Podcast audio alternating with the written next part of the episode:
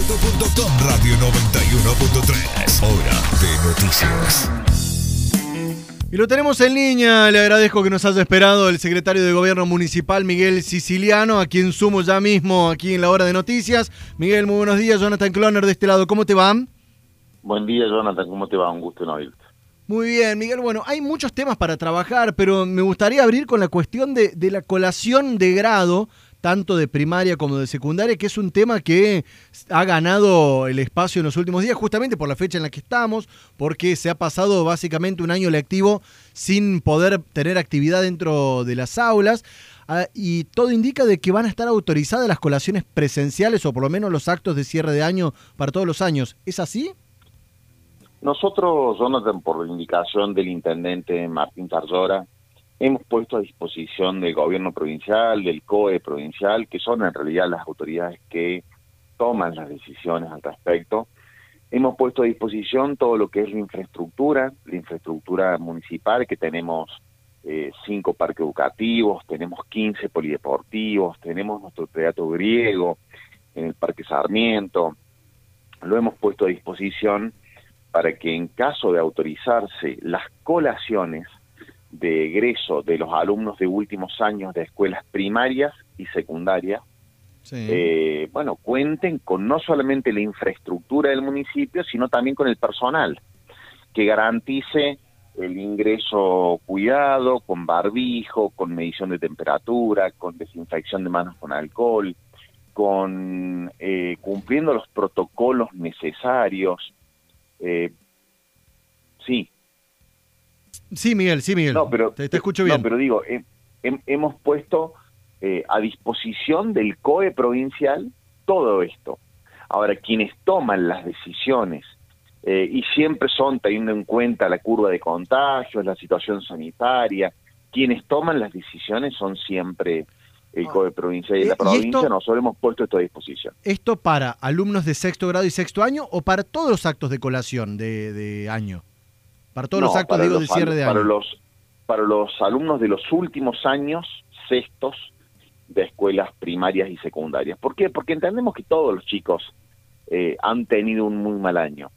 Pero vos sabés que los últimos años son eh, eh, psicológicamente, sociológicamente muy importantes para los pibes y las pibas que es el último año donde vos te despedís de tus compañeros, donde terminás una etapa, donde tenés que empezar una etapa nueva en tu vida, ya sea la escuela secundaria o terminar la, la escuela y bueno, y creemos que es muy importante para ellos poder tener su acto de colación. O sea, hemos recibido a las madres, a los padres. Lo, digamos, lo, tenemos confirmado de que se va a poder realizar entonces? No, no, no. Lo que nosotros hemos, hemos hecho es poner todo el municipio a disposición del COE provincial para que si ellos deciden, teniendo en cuenta lo sanitario, que es posible, cuenten con nosotros. ¿Cuándo se estaría definiendo esto, Miguel? Si tienen algún adelanto. supongo que el, supongo que COE en los próximos días no va, nos va a estar comunicando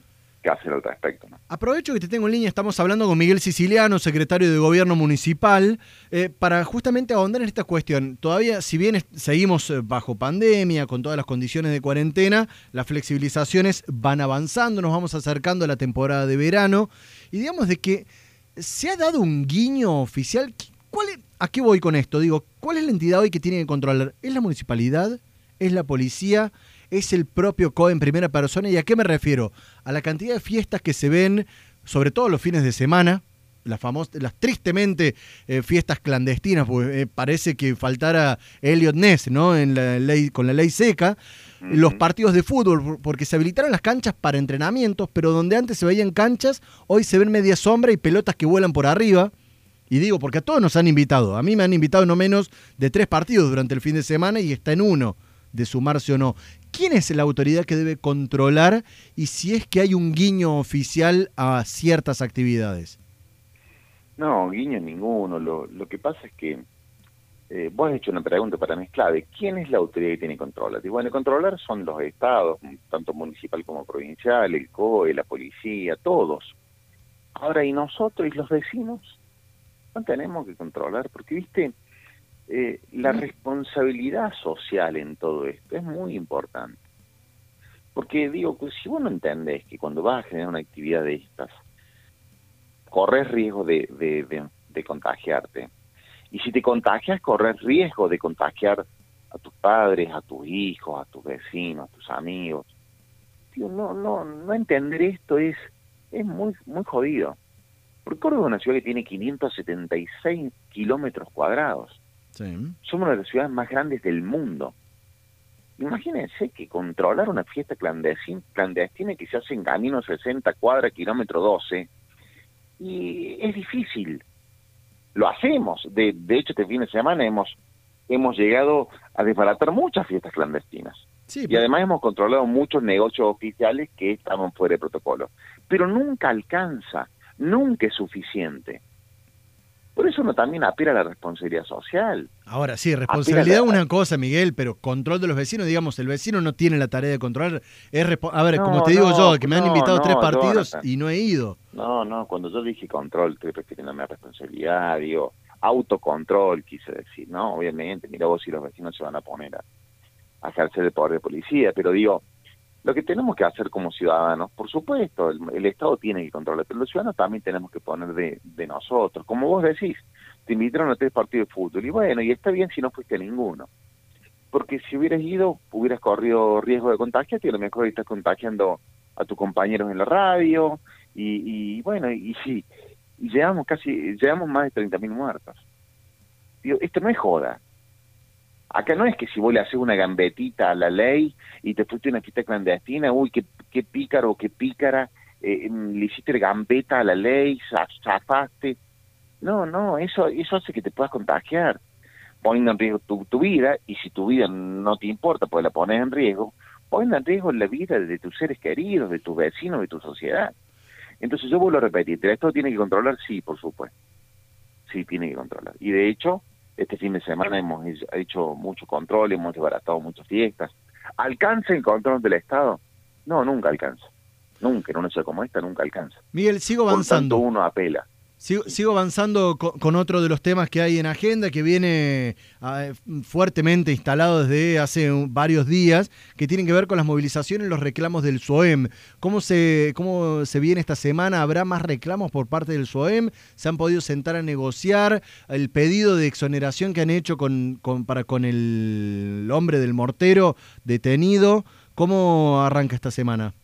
Nosotros estamos abiertos al diálogo nosotros somos hombres y mujeres de diálogo en la gestión del Internet de Ayora. De hecho, hemos logrado ya acordar con UTE, hemos logrado acordar con, con Surbac, hemos logrado acordar con los acreedores de nuestra deuda externa municipal, porque tenemos el triste eh, récord de ser la única ciudad de la Argentina que tiene deuda externa y, y en América hay solamente dos. Córdoba y, Bogotá. Y sí, nosotros también tenemos deuda externa, tenemos 150 millones que nos dejó la gestión anterior de deuda externa. Y con todos esos acordamos. Acordamos porque, como te digo, somos mujeres y hombres de diálogo. Por eso estamos dispuestos a dialogar con el SUAM, pero a dialogar. Eh, esta ciudad tiene un intendente, esta ciudad tiene un equipo de gestión. Y acá se acabó el, la amenaza, el, la extorsión, la bomba de estruendo, la, no, no, no, eso, eso no es más un método válido para negociar pauta salarial. ¿Sabemos que hay que discutir la pauta salarial? Sí, sí lo sabemos. Hace 11 meses que los empleados municipales no reciben aumento, hace 11 meses que no han que la inflación corre y que los empleados no han visto actualizar sus salarios y sabemos que hay que sentarse con diálogo a discutir la pauta salarial. Pero te vuelvo a repetir, con diálogo. Miguel con violencia no hay ninguna posibilidad. Miguel Siciliano, secretario de Gobierno Municipal, aquí en Hora de Noticias en cuarteto.com Radio. Muchísimas gracias por los minutos al aire, Miguel. Gracias a ustedes, un fuerte abrazo.